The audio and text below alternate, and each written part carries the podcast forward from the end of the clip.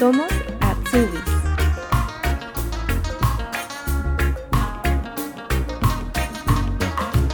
Luisa Salazar Duque estudió Derecho en Colombia y trabajaba en un bufete de abogados en Bogotá. A temprana edad, decretó que iba a vivir en Alemania y hace tres años llegó como au pair. Decidió quedarse y comenzar a estudiar una nueva carrera. Hoy nos vamos a la capital del estado de Baden-Württemberg, a la ciudad de Stuttgart. Buenos días, Luisa, ¿cómo estás? Hola, buenos días, muy bien, gracias. ¿Y tú? Muchas gracias, bienvenida eh, el día de hoy. Quería pedirte primero si puedes presentarte, contarnos eh, dónde estás, de dónde vienes, qué Ausbildung estás haciendo. Ok, eh, mi nombre es Luisa Fernanda Salazar, tengo 25 años, soy de Bogotá, Colombia. Actualmente vivo en Stuttgart y hago un Ausbildung en Kauffrau für Digitalisierungsmanagement. ¿Y eso en, en español cómo sería?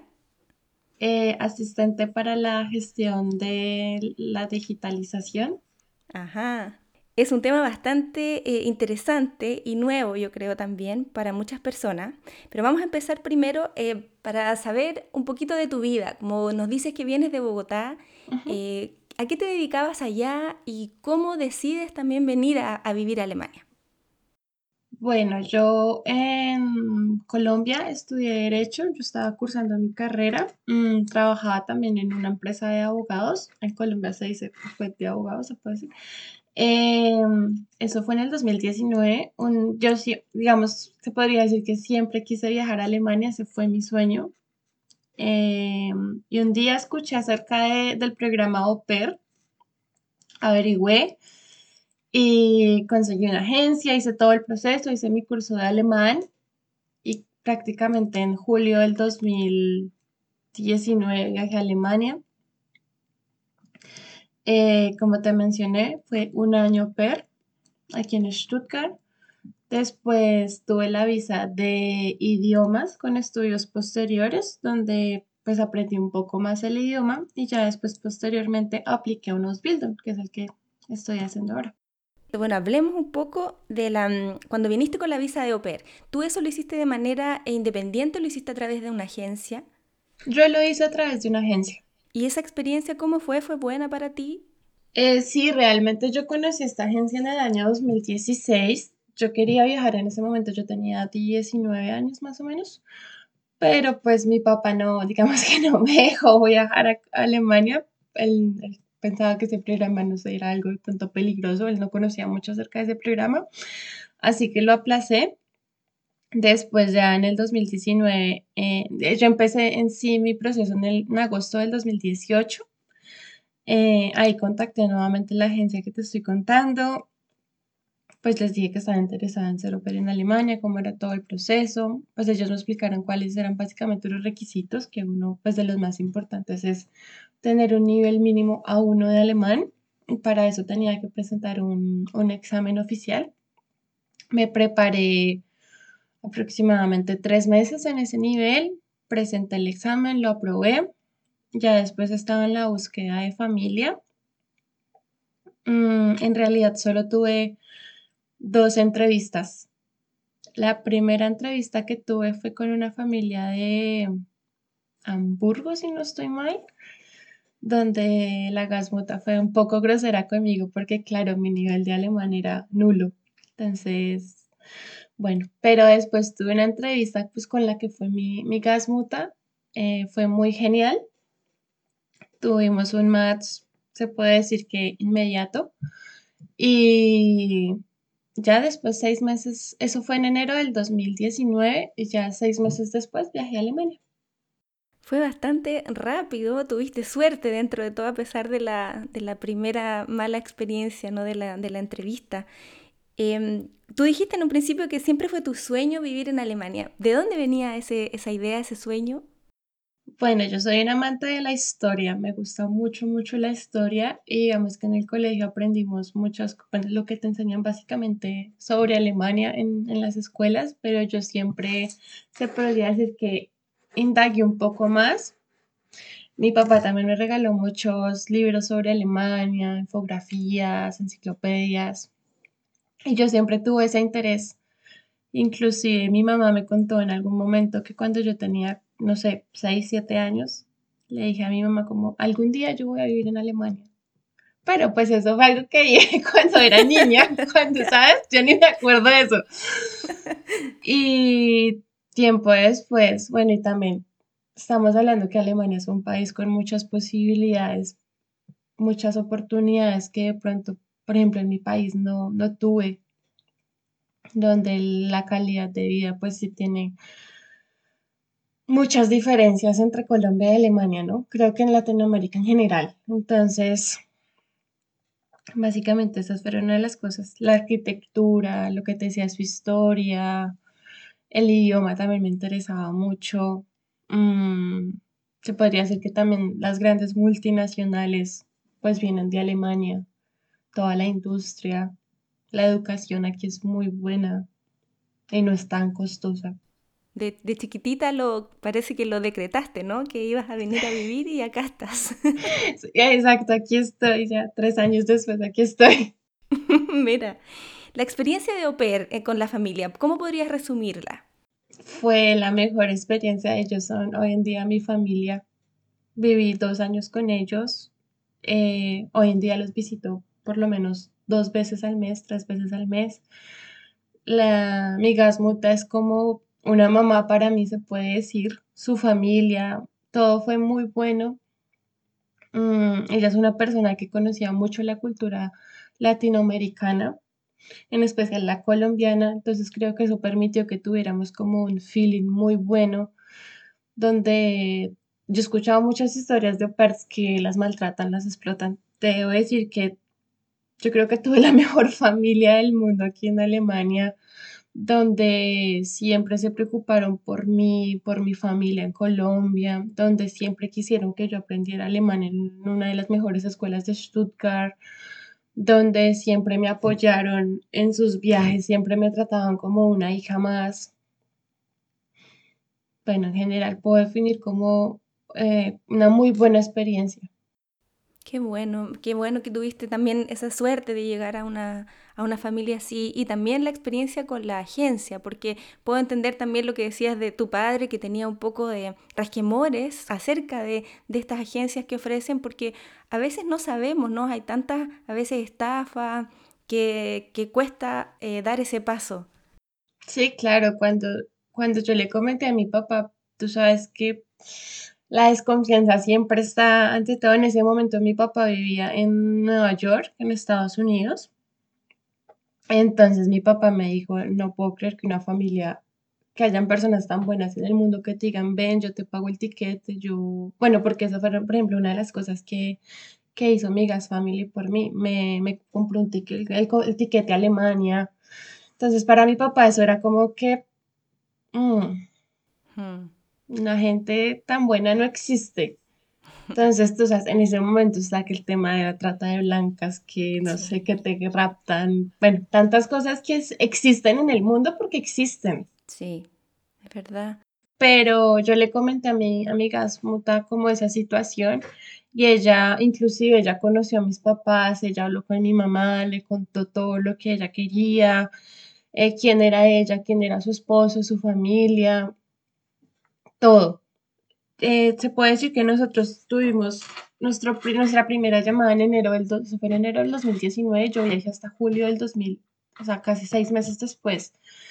Durante esos seis meses siempre hicimos videollamadas, siempre hablamos. Cuando mi papá regresó a Colombia, eh, ella habló con mi papá, le dijo que ella quería pues básicamente que yo fuera súper, que no se preocupara, que ella me iba a cuidar. Bueno, sabes, fue algo también muy bonito porque no fue tanto como ella vino a trabajar y ya, sino realmente puedo decir que esto fue un, un intercambio cultural para mí, donde logré tener también una familia aquí en Alemania que hoy en día me apoyan incondicionalmente y sé que si yo necesito algo, siempre puedo contar con ellos. Y bueno, después de que hiciste tu año de au decides eh, seguir con la visa de idioma. Cuéntanos un poco el tema burocrático y cómo tuviste que hacer el cambio de la visa. Bueno, eh, eso también está muy arraigado con mi gran family porque pues ellos me preguntaron, bueno, ¿tú qué quieres hacer? Obviamente yo me quería quedar en Alemania, pero pues en mi mente no estaba hacer un voluntariado o algo así. Eh, averiguamos acerca de esa visa. Mm, bueno, tú sabes, tienes que tener una cuenta bloqueada con, creo que son más de 10 mil euros. Tienes que tener, estar inscrita en un curso intensivo de alemán, que no sea online, sino que sea presencial. Eh, tienes que tener como un Bescheinigung, eh, como una certificación de una universidad donde diga que tú puedes estudiar ahí, solo que necesitas eh, tener el nivel de idioma correcto, que en este caso es el C1 para universidades. Pues básicamente yo alisté mis documentos cuatro meses antes de que se terminara mi visa. Mi Gas Family, pues ellos fueron mis sponsors, por decirlo así. Y pues la verdad, el trámite de mi visa fue muy rápido, me lo aprobaron rápido y pues así que un año más acá, ellos pues me, lo que te digo, ellos me fueron mis sponsors, también me pagaron el curso de alemán, porque en ese momento mi hacendada mejor de, me obligó a pagar el curso de alemán todo el año. Entonces, pues eso ascendía más a 3 mil euros, más de 3 mil euros, pero pues mi gas family siempre fue muy, muy buena conmigo y ellos sí hicieron el pago de eso y pues me aprobaron la visa, me la dieron por un año exactamente. Muy bien, y ahí hiciste, bueno, por ese año estudiaste solamente alemán.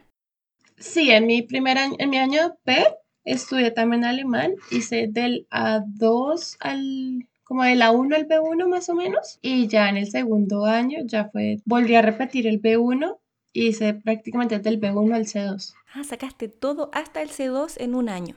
Sí. ¿Cómo fue esa experiencia de estar estudiando alemán de forma intensiva? Porque sabemos que el alemán es un idioma difícil que se transforma cuando uno lo toma así en serio como un trabajo. Sí, pues bueno, es, realmente es un idioma muy difícil. Eh, se podría decir que yo cometí un error porque pues en la casa de mi gas family yo hablaba español, entonces digamos que nunca, si bien aprendí alemán, nunca me obligué a hablar alemán. Eh, ya en el segundo año de, ya con la visa de idiomas, pues ya claramente tenía que hablar sí o sí alemán, entonces ahí ya fue realmente el reto, porque si bien sabía escribir o algo, hablar se me dificultaba mucho y entender, más porque yo vivo en una zona donde la mayoría de personas hablan con acentos bebish, que es el acento de Baden-Württemberg, es el dialecto de Baden-Württemberg. Uy. Entonces te, imaginarás el, el reto que fue eso pero pues lo logré. No tengo ningún certificado oficial porque nunca presenté un examen oficial y para mi tampoco, tampoco fue necesario, pero pues yo podría decir que estoy en un nivel B2, C1 más o menos. Bueno, hiciste la, visa entonces de, idioma por un año y ahí, ¿qué pasa después? ¿Por qué decides volver de nuevo a estudiar? Porque ya tenías tu, carrera ya casi terminada en, Colombia y, lleva, y que te llevó de alguna forma como a otra área. Eh, sí, bueno, pues básicamente, ¿qué puedo decirte? Eh, si bien estudié Derecho y era algo que me gustaba, en el camino me di cuenta que no me apasionaba. Eh, yo recuerdo que cuando yo iba a viajar a Alemania, en ese momento, cuando yo le conté al que era mi jefe en ese momento, donde trabajaban, o sea, mi jefe abogado, yo le dije, voy para Alemania, quiero mirar cómo me va. Y pues si tengo la oportunidad de seguir estudiando derecho, pues lo voy a hacer. Él me dijo, ¿por qué vas a hacer eso? Si a mí la vida me diera la oportunidad de, de empezar en serio de ceros, yo estudiaría otra cosa, yo haría otra cosa. Me dijo, al fin y al cabo, abogada tú ya eres. Si bien te hace falta el, el diploma, tú conoces muy bien sobre derecho, tú, tú, tú casi que terminaste tu carrera, tú, tú trabajas en eso. Date la oportunidad de conocer algo nuevo, de, mirar algo nuevo, de aprovecharlo. Y esas fueron palabras que realmente me, me llegaron al corazón y dije, sí, yo quiero hacer algo diferente. Creo que faltaban cinco meses para que se terminara mi visa de idiomas. Decidí que quería estudiar Digital Business Management en la Dual Hochschule de Baden-Württemberg aquí en Stuttgart. Quería hacer un dual student. En ese momento me, bueno, presenté mis papeles a la universidad como estudiante extranjera. Tú sabes que los colegios aquí en Alemania y pues en Latinoamérica funcionan diferentes y a veces tienes que hacer un estudio en college. Bueno, yo envié mis documentos, que fue pues mi, mis certificados de, del bachillerato de la escuela. Envié también mis certificados de la universidad, los, el certificado de notas de los semestres que estudié. Y pues con muy buena suerte que me reconocieron esos papeles. Me dijeron que como yo había hecho universidad, que no, no era necesario hacer ningún estudio en college. Y fui admitida, entre comillas, a las facultades de mm, salud, mm, como de ciencias políticas, de ciencias en general. Entonces sí podía estudiar el, el dual estudio que quería, pero para eso necesitaba lograr el C1 de alemán. Eh, yo me, me ¿cómo se dice eso en español? Yo me inscribí a una empresa para hacer ese dual estudio que te estoy comentando. Tuve que presentar una assessment center, que es como una entrevista grupal. Tuve que presentar un examen online de lógica matemática, ortografía, alemán. Eh, en ese assessment center, pues era mi primera entrevista en alemán fue realmente una, situación un poco incómoda porque estamos hablando que en una assessment center, digamos que estás compitiendo directamente con muchas personas, que el alemán es su lenguaje materno. Si bien yo aprendí alemán, hay muchas cosas, idioma técnico que yo no conocía. Entonces en esa entrevista nos hicieron hacer ejercicios en grupo de cosas, por ejemplo, como se dice brújula en alemán, o sabes cosas que realmente tú no aprendes en un curso. Claro que no, y que no te van a servir probablemente en la vida cotidiana. Exacto, son cosas que tú no aprendes en un curso. Bueno, para mí esa entrevista fue realmente catastrófica, fue fue realmente algo que tú dices, no, no me fue bien, no pasé, eh, me tengo que volver a Colombia. Ese momento fue un momento de drama para mí, yo ya me veía en Colombia. Eh, bueno, creo que seis días después recibí un correo por parte de, de la empresa donde me decían, bueno, te invitamos a una eh, a una entrevista directamente con la persona encargada de los Dual Student y de los Ausbildungs pero pues era una entrevista eh, solo con esas dos personas. O sea que no habías quedado como para el Dual Studium y te estaban invitando para hacer un Ausbildung o era dentro de lo mismo? Bueno, eh, eso pasó así, pero yo no lo sabía. Básicamente, sí había pasado el assessment center porque me estaban invitando, digamos que son filtros. Si tú no pasabas el assessment center, ya quedabas por fuera del proceso. Ah, o sea que no te fue tan mal como tú pensaste. No, no me fue tan mal como yo pensé. Eh, después tuve la entrevista que te comento. Obviamente yo estaba muerta de los nervios. Yo no podía hablar, pero pues las personas entendieron que uno, no era mi idioma materno. Dos, que yo estaba muy nerviosa básicamente lo que hicieron fue preguntarme por qué quería hacer esos, ese dual studium, por qué había, porque me había ido de Colombia, porque había estudiado Derecho, por qué no había seguido con mi carrera. Pues, o sea, son unas preguntas que yo te las argumento perfecto en español, pero en, en alemán fue todo un reto. Otra cosa. Exacto. Eh, bueno, ellos me dijeron que realmente para, para hacer un dual studio yo tenía que tener un nivel muy bueno de alemán, que claramente estamos hablando hace dos años no lo tenía, pero me ofrecieron la oportunidad de hacer el Ausbildung de ese dual studio, que es el Ausbildung que estoy haciendo actualmente. Y bueno, empecé con todo el proceso de la visa, porque bueno, aquí ya sabes que hay Ausbildungs que son para extranjeros y Ausbildungs que no. ¿Puedes contarnos un poco de qué se trata eso? Bueno, usualmente eh, no quiero que esto vaya a sonar feo o algo, pero la mayoría de los buildings que hacen los, los extranjeros son como en enfermería, en cosas así que, ¿sabes? Es, más fácil entrar, pero los buildings directamente en como de oficina, por decirlo así, tú entras a competir directamente con alemanes. Entonces, obviamente van a preferir más a un alemán que a un extranjero. Yo creo que eso también se da mucho, por ejemplo, en el área de enfermería o de educación, porque hay una demanda muy alta en Alemania también de esas profesiones. Entonces hay muchas plazas que están disponibles. Exacto. Y en, en mi Ausbildung, primero era un Ausbildung nuevo, porque ese Ausbildung creo que se creó hace un año, dos años más o menos. Es un Ausbildung relativamente nuevo. Y en ese momento la empresa tuvo que contratar un abogado pues que me ayudara con mi proceso, porque la empresa tenía que demostrar, ok, ¿tú por qué quieres contratar un extranjero y no una persona alemana? Entonces tuvieron que contratar una, la empresa corrió con esos gastos, ellos contrataron el abogado, esa persona estuvo muy pendiente de todo mi proceso, directamente con los Verde, er, de reunir mis papeles, mis documentos y demás. Ese proceso tardó aproximadamente unos cinco meses te estoy hablando ya cuando se estaba terminando el tema de mi visa de, idiomas. Y bueno, ya hay, yo solo envío una solicitud a una empresa, que es donde hago eh, hoy en día me Ausbildung. Tú sabes que a veces, inclusive he escuchado en tu podcast que muchas personas envían más de 100 solicitudes para hacer Ausbildung en diferentes áreas de oficina y muchas veces es muy difícil conseguir una entrevista. Digamos que en mi caso sí un poco de, suerte, de ayuda de Dios, no sé cómo lo quieras llamar. Yo solo envié una, una solicitud y solo hice un proceso.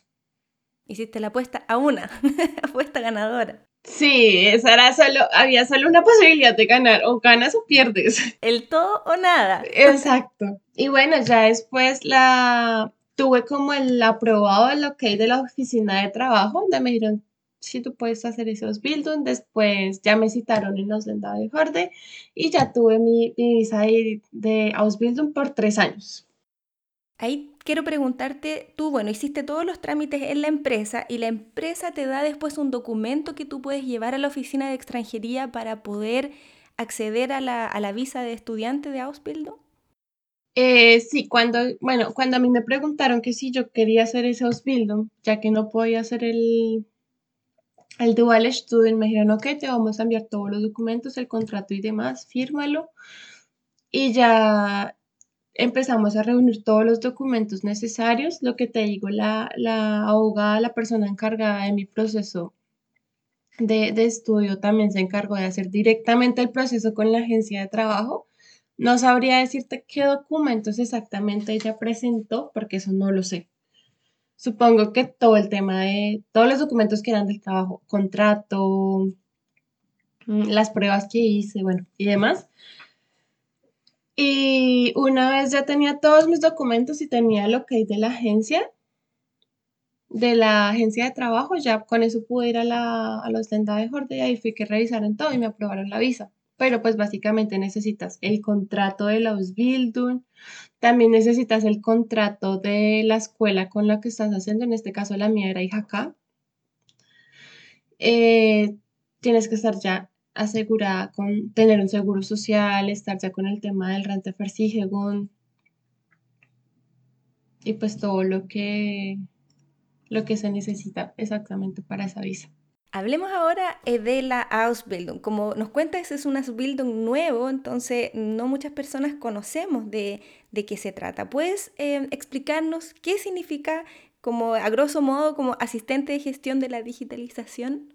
Bueno, yo definiría este Ausbildung como un, un remix entre IT, tecnología, y también todo el tema management, o sea, de oficina directamente todos los proyectos que van en procesos de digitalización, tú sabes que hoy en día ya como se trata de, bueno, las empresas intentan no trabajar más con, con documentos en físico, sino con temas netamente digitales, por temas de trazabilidad, de sustentabilidad y demás. Pero pues también aprendemos en muchas cosas de, de tecnología, como Datenbanken, como por ejemplo, como todo el tema de mm, análisis de datos, análisis de bases, pero también aprendo muchas cosas de oficina, como por ejemplo, eh, cómo se forman las empresas, muchas cosas de economía. como parte administrativa también. Parte administrativa, exacto. Entonces, tienes esta, esta área de, de IT, de tecnología y el área administrativa. En la área de IT, como nos dices, eh, también, bueno, Alemania tiene una política de la digitalización y ahí em, te, enseñan a programar a ti también o es más que nada cómo manejar, cómo hacer esa, mm, esa transición desde lo análogo a lo digital. ¿Cómo, cómo es esa área? Eh, bueno, yo ahorita estoy en un área, básicamente lo, tienen, por ejemplo, sus procesos en papel físico o sus procesos directamente ligados con Word. Pero lo que hacemos directamente desde nuestra área es decir, ok, estos, estos templates van a ser eliminados de Word, Excel, diferentes em, plataformas y queremos hacerlos ya directamente en software donde podemos tener una trazabilidad, donde digamos que no solo una persona va a tener ese documento, sino las personas pueden em, visitar ese documento todos en trabajo, todos trabajando en equipo. O sea, es algo que se podría decir que se cuelga en la red y todos pueden trabajar y hay una trazabilidad de quién hizo qué, a qué hora lo hizo y cómo lo hizo. Claro, que eso también le sirve para optimizar los procesos. Exacto, esa es completamente optimización de procesos. ¿Y qué software tienes que ocupar en la empresa? Eh, bueno, yo trabajo directamente con Atlassian, con Jira. Sí, no te puedo contar muy detallado. Muy detallado, pero en general, para que sepa la gente que nos escucha de que tiene esta, este Ausbildung tiene esta área como de tecnología, de que hay que tener alguna relación o buena relación con la parte computacional. Sí, pero bueno, te tengo que decir, yo tenía un conocimiento nulo. Yo ah. siempre he trabajado, por ejemplo, con bases de datos, pero en Excel, y es algo que manejo muy bien, pero yo nunca he trabajado, o sea, esta fue mi primera vez trabajando en temas de, tecnología, de IT. Yo nunca había hecho nada de eso. Inclusive cuando recién inicié la Ausbildung, las primeras clases para mí fueron donde, te confieso, yo lloraba mucho, yo, porque no entendía absolutamente nada donde era en serio muy difícil entenderle al profesor, entender los ejercicios. Fue un proceso realmente donde tuve que no solamente estudiar en la escuela, sino todo lo que aprendía en la escuela, entre comillas, lo que yo lograba entender, venir a, estudiarlo a, a mi casa, volver a averiguar qué es eso, por qué es eso, cómo se hace, hacer miles de traducciones. Ese fue todo, todo un proceso. Es muy frustrante también no darse cuenta de que llevas, no sé, dos o tres años estudiando el alemán en la escuela y empiezas con el Ausbildung y es como empezar de nuevo por todo el idioma técnico que se maneja. Sí, exacto. Para mí, para mí fue así. Hubo un momento en que dije, yo me devuelvo a Colombia, termino mi carrera, sigo en lo que, en lo que debería, esto no es para mí. Bueno, ese fue todo un drama que yo me acuerdo que un día llegué de la escuela y llegué llorando y mi novio me preguntó, ¿qué te pasa? Yo le dije, no puedo con esto, esto es muy difícil para mí, no entiendo. Y ya él me dijo como, déjalo y piensa bien realmente qué quieres hacer y deja, deja las cosas ser, déjalo fluir. ¿Te preguntaste a ti misma en un momento como, ¿qué estoy haciendo? Sí, claro. yo creo que el primer mes de Ausbildung para mí fue muy, muy duro, no solamente en la casa, sino en la, en la empresa, porque eh, no solamente en la escuela, sino en la empresa, porque claramente eran muchos procesos que yo no conocía. Y una cosa es tú aprender alemán y claro, tú tienes conversaciones básicas, pero otra cosa es ya entrar a una empresa donde te dicen, mira, tienes que hacer esto y esto y esto en estos programas de esta manera. Pero debo decir que en el área donde estoy, todas las personas han sido muy colaboradoras, me han enseñado muchísimo, me han corregido cosas. Por ejemplo, cuando digo una palabra mal o cuando escribo de pronto algo que no se debería escribir así, ellos me corrigen. He aprendido muchísimo. Si si miro hacia atrás y miro la Luisa de septiembre del 2021 a la Luisa de hoy, el cambio es brutal. Y mi alemán, te lo digo, ha mejorado muchísimo también. Mira, en pocos meses también. Sí, en pocos meses. Y sabes, cuando empezamos a hacer todos los exámenes Por ejemplo, el año pasado hicimos varios exámenes en nuestros Bildung. Yo estaba muerta de miedo porque yo sentía que me iba a ir súper mal. Y mira que no fue así, tuve muy buenas notas en todos mis exámenes y ahí me di cuenta que realmente sí podía. Claro, yo tengo que estudiar más. De pronto, mi proceso es muy diferente a los demás, porque los demás, pues claro, este es su idioma materno, pero con esfuerzo y dedicación logré tener muy buenas notas. Qué bien, felicitaciones por eso, porque es un desafío tremendo. O sea, por un lado está el desafío de la empresa, del, del, día a día en el trabajo que hay que rendir, y por el otro lado la escuela. Entonces, hablemos un poquito ahora de la parte de la escuela. ¿Cómo ha sido para ti la relación con tus compañeros? Y cuéntanos un poco qué son las asignaturas que tienes que estudiar allá.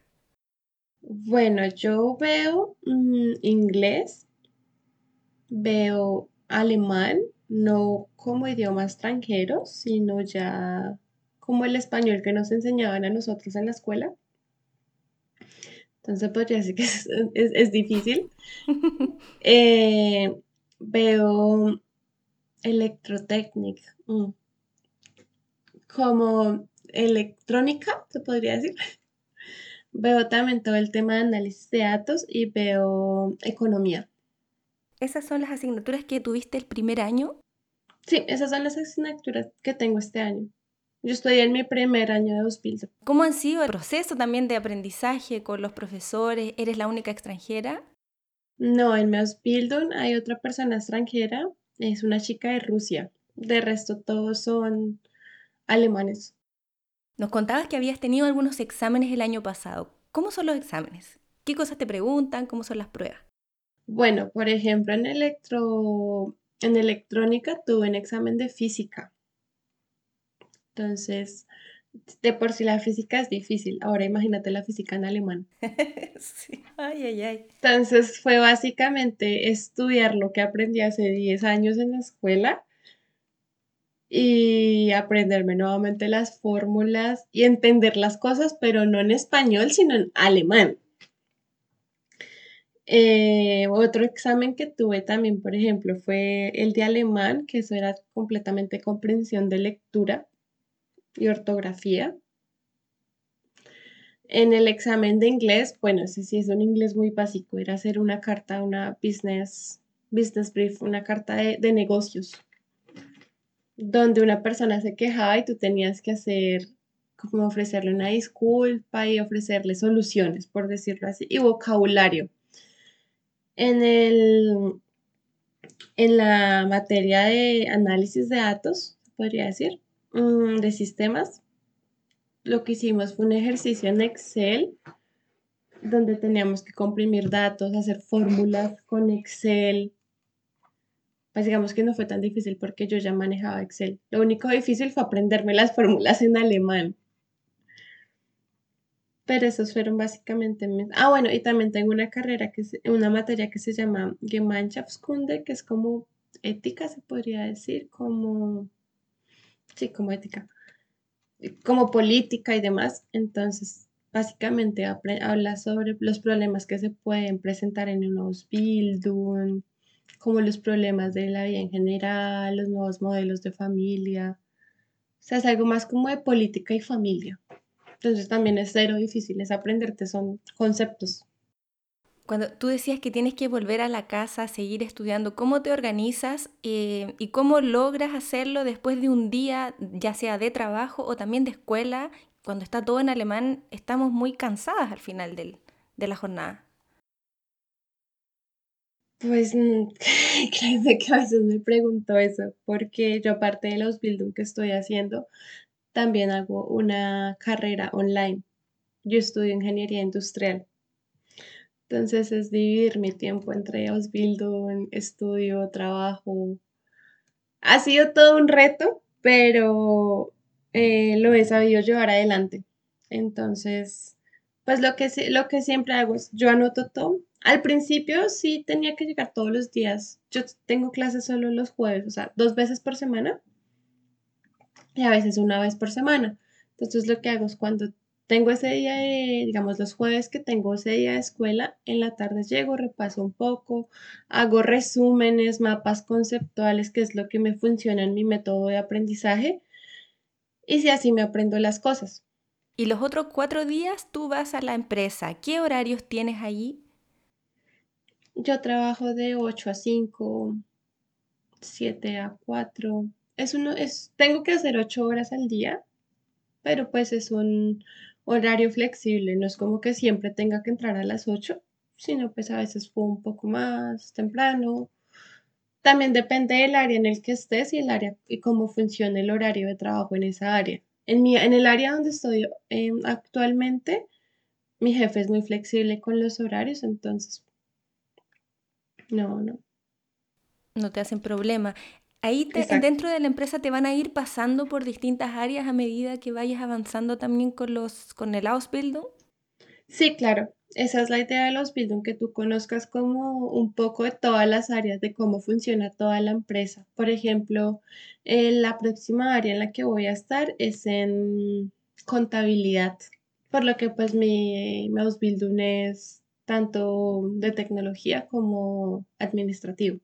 Y se van complementando, ¿no? Me imagino lo que vas haciendo en la, en la empresa también tiene algo que ver o va de la mano con lo que te enseñan en la escuela.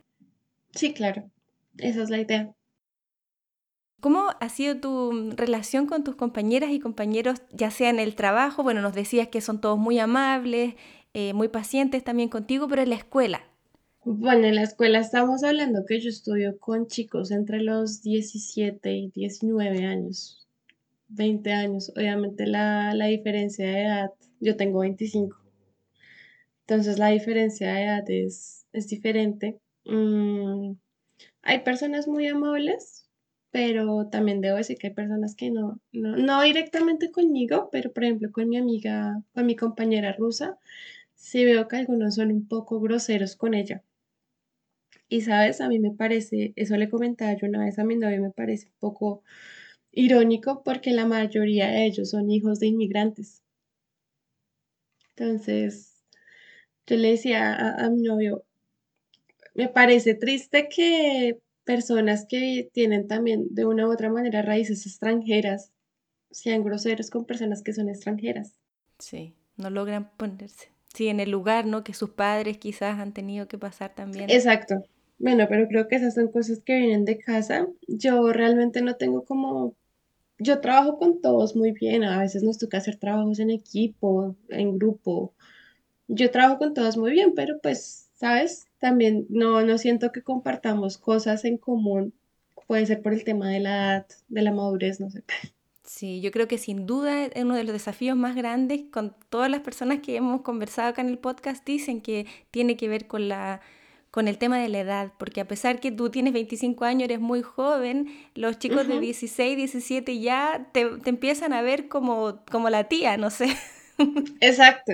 Exacto, y lastimosamente, no sé si es así en todos los Ausbildungs de las otras personas que han compartido su, experiencia, pero por lo menos en el mío sí he visto una gran falta de educación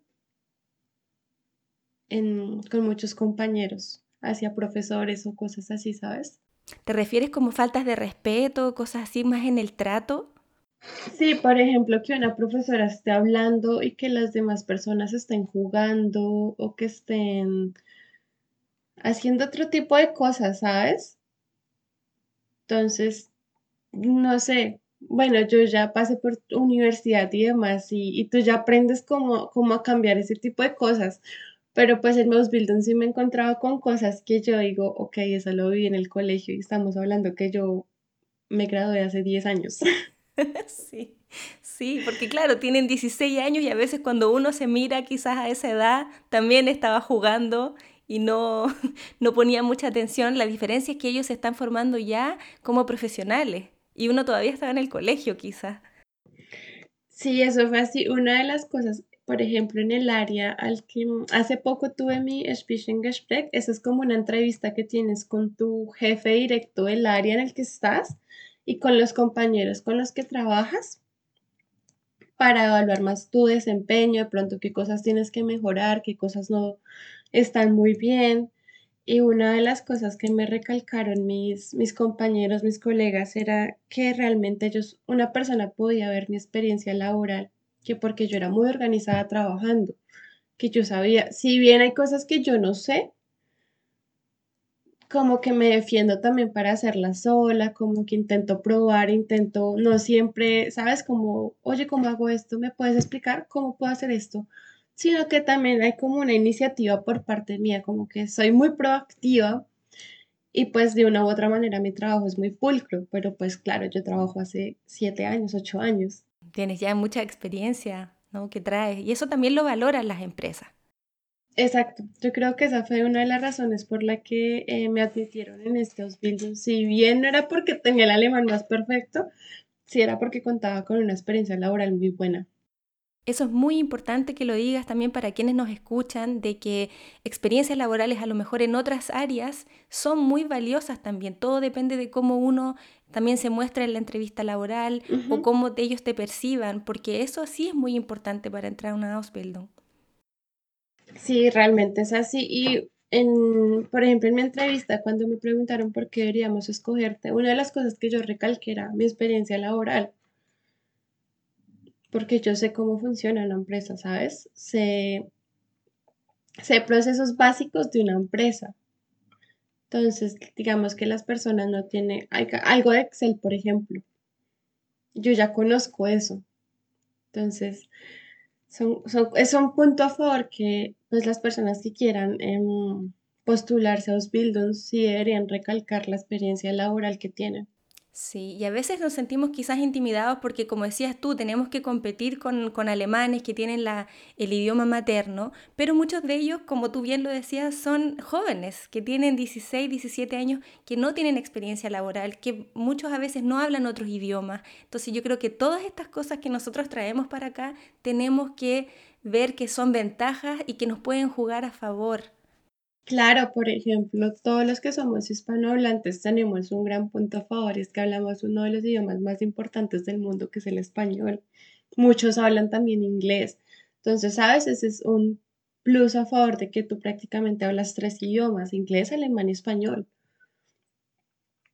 Entonces, sí, uno debe recalcar, si bien uno se enfrenta, lo que decía, si bien uno se enfrenta a una competencia, uno también tiene muchas cosas a favor y más que uno es una persona que, que salió de su zona de confort y eso también yo creo que lo valoran mucho las, las empresas. Quería preguntarte por el tema de rangos de sueldos, desde que uno empieza la Ausbildung hasta que termina y después cómo puede cambiar cuando ya la persona entra a trabajar. Bueno, eso creo que depende mucho de la compañía con la que inicies tu Ausbildung. El rango de sueldo de mi Ausbildung el primer año está entre los 800 euros a los 1050 euros. El segundo año creo que es como de los 900 a los 1100, el tercer año como de los 1000 a los 1300. Eh, y hay muchas, por ejemplo, la compañía con la que yo estoy haciendo mi Ausbildung, en mi contrato quedó estipulado que una vez yo termine mi Ausbildung, yo entro a trabajar con ellos directamente con un contrato indefinido. No sé si todas las empresas funcionan así, pero una vez termine mi Ausbildung, hasta donde tengo entendido, creo que es el sueldo son como 2.500, más de 3.000. No, no sabría decirte cómo el costo, el valor exacto, pero es lo que más o menos tengo conocimiento. Igual, por lo que yo tengo entendido, todas estas áreas digitales son muy demandadas también acá en Alemania, eh, necesitan gente, por lo tanto, hay posibilidades de encontrar trabajo y eso quería preguntarte, ¿dónde pueden trabajar las personas que hacen esta Ausbildung? ¿En qué áreas se pueden desempeñar? ¿En qué tipo de empresa? Mm, bueno, yo considero que esta Ausbildung es completamente... Mm, Puedes trabajar en muchas áreas, no solo en tecnología, sino en marketing, en oficina de personal, en contabilidad. O sea, tiene como un, gran campo. Y no, no tiene solo como un tipo de empresa, no te podría decir como solo empresas que hagan carros o algo así, ¿no? Sino este Ausbildung tiene, por ejemplo, la mayoría de, de chicos que hacen el Ausbildung conmigo trabajan para Mercedes, para Telecom, para grandes multinacionales. Entonces, creo que es muy, es unos, unos building con muchas áreas de campo. para ir ya terminando eh, nuestra conversación, ya llevas tres años aquí en Alemania. ¿Qué cosas sientes que han cambiado en ti desde que llegaste de Colombia? Mm, bueno, creo que lo que, que nos cambia a todos, la madurez. Yo siempre he sido una persona muy, muy centrada, pero este cambio me ha permitido ser una persona demasiado responsable, porque claro, yo vivo aquí sola, ¿sabes? Aquí tú te tienes que aprender a defender también solo, a ser muy autónoma, a ser muy independiente, a ser una persona que si bien hay muchos obstáculos, por decirlo así, uno los puede superar, a ser una persona muy disciplinada, eso sí me lo, lo aprendido mucho acá, aprender cosas por sí sola. Y creo que lo, lo en especial, es, esta ha sido una experiencia que me ha traído muchas cosas buenas y yo creo que siempre cuando alguien me pregunta, oye, debería salir del país, debería hacerlo, siempre digo, sí, hazlo. Así no lo hagas para toda la vida, por lo menos date la oportunidad de conocer una nueva cultura, un nuevo país, un nuevo idioma, una nueva forma de vida, porque eso prácticamente es lo que alimenta la vida. ¿Sientes que también de alguna forma has podido ir cumpliendo lo que te propusiste de que eras, no sé, cuando eras niña, de cumplir ese sueño? Sí, claro. Inclusive, mm, como anécdota, antes de yo viajar a Alemania, estando en el aeropuerto, despidiéndome de mi mamá, yo ni siquiera sabía, yo, yo solo me quería quedar un año, pero yo le dije a mi mamá, te vas a acordar de mí que yo voy a entrar a trabajar a una multinacional alemana. Y mira, aquí estoy. bueno, yo soy una persona que creo mucho en el poder de la palabra y todo lo decreto, pero es algo que me ha funcionado mucho. Mira, ese es un muy buen consejo para, para ir terminando, ¿no? De cuando uno se propone algo, eh, es posible lograrlo. Sí, créeme que la palabra tiene, si tú vas a hacer, digamos, vas a empezar y vas a decir, no, esto no va a funcionar, esto no, créeme que no va a funcionar porque tú ya lo estás decretando. Si tú eres de las personas que dices, sí, esto va a funcionar y voy a hacer esto y esto y esto para lograrlo, se logra. Y creo que yo soy el ejemplo de eso. Mm, qué bonitas palabras para ir eh, terminando nuestra entrevista el día de hoy. Luisa, si alguna persona quiere ponerse en contacto contigo, que me imagino que así va a ser por esta un poco novedad también de la Ausbildung, ¿cómo pueden llegar a ti? Me pueden escribir por Instagram. Mi Instagram es arroba Lu Salazar de Salazar con S y con Z. Perfecto. Ahí vamos como siempre a dejar tu Instagram en las notas del podcast, también compartir información sobre esta Ausbildung.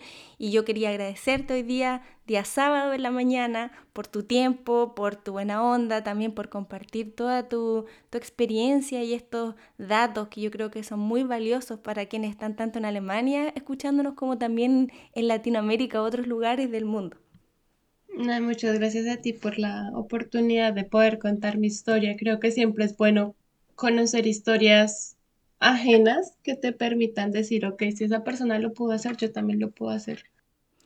Sí, son historias todas muy inspiradoras, donde yo también me siento muy acompañada en este proceso de, migración. Sí, es, es bonito conocer saber que tantas personas que venimos de Latinoamérica de una u otra manera hemos formado una muy bonita vida acá. Todos de diferentes maneras, pero sea como sea, lo hemos logrado. Y creo que eso es algo que se puede identificar mucho en la cultura latinoamericana y es nuestras ganas siempre de salir adelante y sobre todo de, de lograr siempre cosas. Un abrazo, Luisa, y mucha suerte con todas las próximas, eh, los próximos decretos y sueños de tu vida. Muchísimas gracias, Renata. Fue un placer haber hablado contigo. Fue una entrevista muy chévere, muy interesante. Chao. Si te gusta nuestro contenido y crees que a alguien le puede ser útil, porfa ayúdanos a compartirlo para poder llegar con esta información a más personas. Puedes seguirnos en el Instagram Somos Azubis y enviarnos sugerencias y comentarios a través de un DM. Si quieres más información, puedes entrar al sitio web somosasubis.de, donde encontrarás una sección de preguntas frecuentes. Ahí respondemos todas las dudas más recurrentes con respecto a las Ausbildungs en Alemania. La producción de este podcast es realizada por Michael Schmidt-Fugt y Renata Mesa Poblete. Gracias por escuchar y que tengas un lindo día.